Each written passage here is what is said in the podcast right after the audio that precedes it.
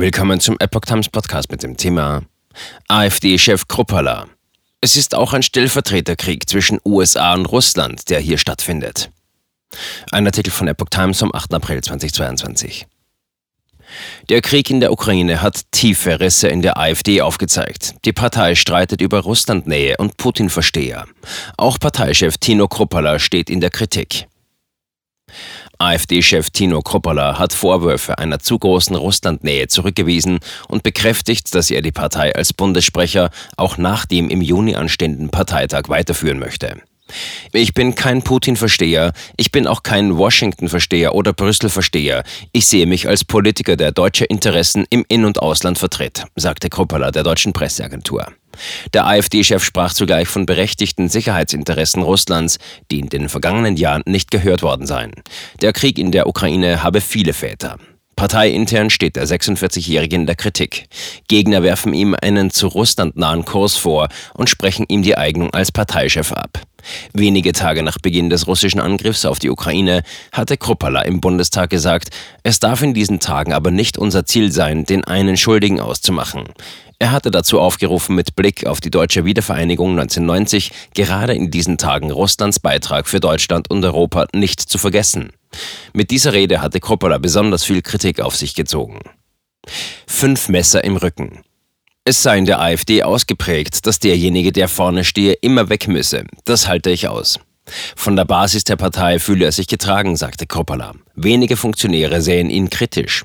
Ich sage immer, wenn ich abends nach Hause komme, muss mir meine Frau erstmal fünf Messer aus dem Rücken ziehen. Und die Messer haben immer die gleiche Farbe. Das gehört leider zur Politik dazu. Er bekräftigte seine Absicht, Parteichef bleiben zu wollen. Meine Aufgabe in der Partei ist noch nicht beendet. Mitte Juni soll auf einem Parteitag darüber entschieden werden. Weitere Kandidaten für die Parteispitze haben sich bisher nicht in Stellung gebracht. Kropala erklärte, er würde auch für eine Doppelspitze zur Verfügung stehen. Seit dem Parteiaustritt von Jörg Meuthen führt der Malermeister die AfD alleine. Wahrscheinlich wird es aber wieder ein Führungsduo geben, da für eine Einzelspitze eine Änderung der AfD-Satzung mit Zweidrittelmehrheit durchgesetzt werden müsste. Das deutet sich nicht an. AfD-Chef Russland hat sich in die Enge getrieben gefühlt. Beim Krieg in der Ukraine sollte sich Deutschland nach Meinung Kroppalas raushalten. Es ist auch ein Stellvertreterkrieg zwischen den USA und Russland, der hier stattfindet. Und wir täten gut daran, uns hier absolut rauszuhalten. Viele Bürger sehen die große Gefahr eines dritten Weltkriegs, wenn wir uns einmischen. Die AfD lehnt Waffenlieferungen und auch Wirtschaftssanktionen ab. Kropala fügte hinzu, es sei zu bedenken, dass die berechtigten Sicherheitsinteressen Russlands in den vergangenen Jahren nicht gehört worden seien und es sich immer mehr in die Enge getrieben gefühlt habe. Und wenn ich die Sicherheitsinteressen Russlands betrachte und Zusagen, die auch nicht eingehalten wurden, dann würde ich sagen, dass dieser Krieg auch viele Väter hat.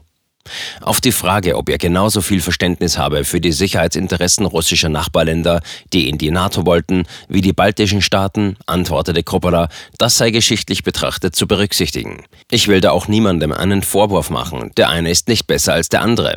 Wenn ich zum Beispiel die NATO-Manöver der letzten Jahre sehe, hat man diese Provokationskette aber immer näher an die russische Grenze herangebracht.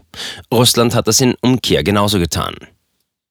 Verfassungsschutzurteil, schriftliche Begründung steht noch aus. Der AfD-Chef beteuerte, dass seine Partei nicht versuche, das demokratische System in Deutschland auszuhöhlen. Wenn ich die Regierung kritisiere, heißt das nicht, dass ich den Staat ablehne. Ob die AfD gegen das Urteil des Kölner Verwaltungsgerichts zur Beobachtung der Partei als Ganzes durch den Verfassungsschutz Berufung einlegen will, ließ Kruppala offen. Die schriftliche Begründung des Urteils liege immer noch nicht vor. Wir werden weiter für unser Recht kämpfen. Das Ganze sei an den Hahn herbeigezogen.